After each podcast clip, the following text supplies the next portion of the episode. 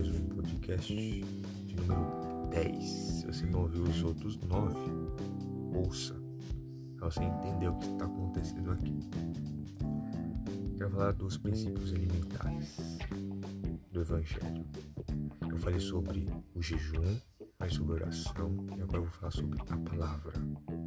Quão importante é ler a palavra, não é? Felizes são aqueles que não se assentam na roda dos escarnecedores e nem fiquem no meio deles.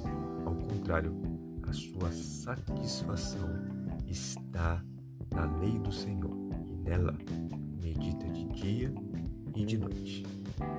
Viu que salmo lindo? Salmo precioso. Também a Bíblia vai dizer, quando Paulo escreve sua carta a Timóteo, ele vai dizer: o obreiro aprovado maneja bem a palavra ou as escrituras.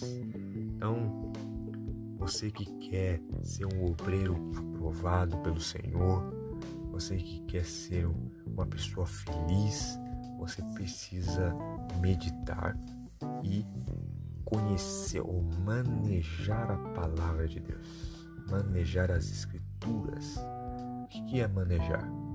É saber o que está lá, é saber como usá-la, como pegar e saber o que está escrito ali. Quando alguém vem pregar para você, você tem que saber o que está sendo dito, conferindo. Assim como em Atos, Atos tinha umas pessoas pouco pregado. Atos tinha os bereanos, os bereanos Toda vez que Paulo ia pregar em Bereia, os berianos conferiam tudo nas escrituras. Nada fugia dos berianos quando se tratava das escrituras. Os berianos eram homens e mulheres firmadas nas escrituras. Sabe o que falta para a geração de hoje? Ser firmado nas escrituras ser firmado na palavra de Deus. Estamos firmados na série da Netflix. Estamos firmados no videogame. Estamos firmados na nossa própria conduta. E nós estamos na conduta em que Cristo pede para gente ser. E Jesus era um homem feliz. Você sabia disso? Augusto Cury vai dizer que ele era um homem feliz.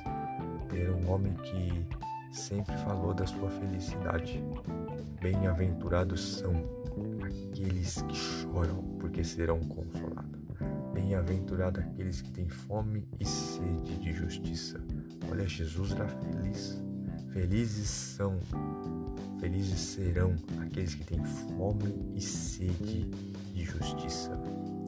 Também a Bíblia vai dizer em Oséias, capítulo número 4, verso 6, o meu povo perece por falta de conhecimento. Veja o quanto a Bíblia ela é o centro ou o coração do Evangelho, o coração da coração do Evangelho, aquilo que vai te guiar, aquilo que vai te doutrinar é a palavra. Tudo que foge disso é outro Evangelho. Paulo vai dizer na sua carta em Gálatas sobre isso.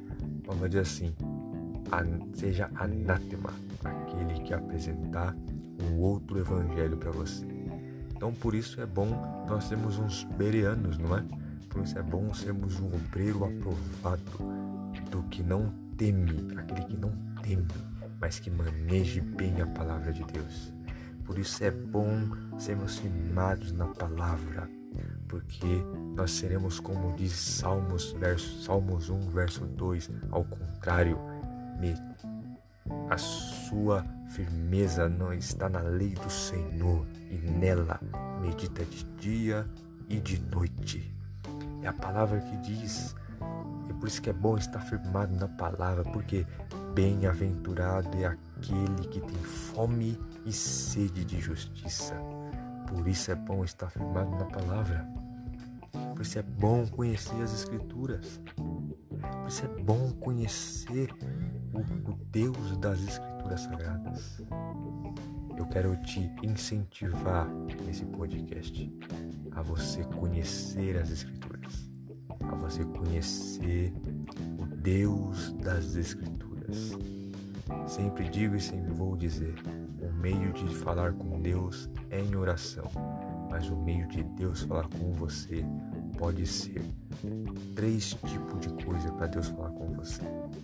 Para Deus responder suas orações. São três caminhos. Primeiro, você ora, Deus vem com três alternativas: sonho, usando alguém profecia ou a palavra de Deus. Mas é melhor você ouvir Deus pela palavra e não ser firmado apenas em alguém entregando uma palavra profética para você. Ou você ter um sonho e Deus te respondendo no sonho. Por isso, sejamos como os bereanos e sejamos como o Salmo 1. E sejamos também como Timóteo, quando Paulo diz que o obreiro aprovado não teme, mas maneja bem a palavra de Deus. Sejamos como Jesus, que foi feliz. Feliz por quê? Porque ele tinha fome e sede de justiça. Ele ensina isso aos seus discípulos lá no capítulo 5 de Mateus. E com, essa, com esse podcast para você, compartilha, ouça os outros se você não ouviu. Deus abençoe você e a sua casa e aguardo você no próximo podcast.